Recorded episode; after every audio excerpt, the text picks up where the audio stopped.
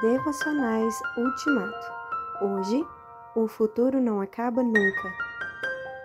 Todos devem se arrepender e se afastar da maldade. Jonas 3, 8. O futuro é tão real quanto o presente ou o passado. Você não tem como fugir do futuro. O futuro começa no próximo minuto e continua amanhã, na próxima semana, no próximo mês, no próximo ano, na próxima década no próximo século, no próximo milênio. O futuro é tremendamente inexorável. Ele não é interrompido nem pela eutanásia, nem pelo suicídio, nem pela morte. Ao passar pela morte, você topa com a eternidade, um futuro sem medida. Não há como escapar. O futuro está sempre na sua frente.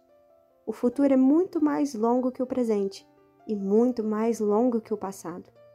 Não acaba nunca. Por essa perturbante razão, você precisa dar atenção ao futuro.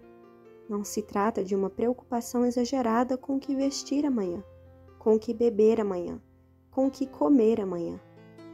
A preocupação tem de ser com as placas de sinalização postas pela misericórdia de Deus ao longo da caminhada em direção permanente ao futuro. Placas como estas: o maligno não terá bom futuro. Os ímpios são como a palha que o vento dispersa. O caminho dos ímpios perecerá. O fim dela, da mulher adúltera, é amargoso como o absinto. Todo aquele que ouve essas palavras e não as pratica será comparado a um homem insensato que edificou a sua casa sobre a areia, e caiu a chuva, transbordaram os rios, sopraram os ventos e deram com ímpeto contra aquela casa. E ela desabou sendo grande a sua ruína.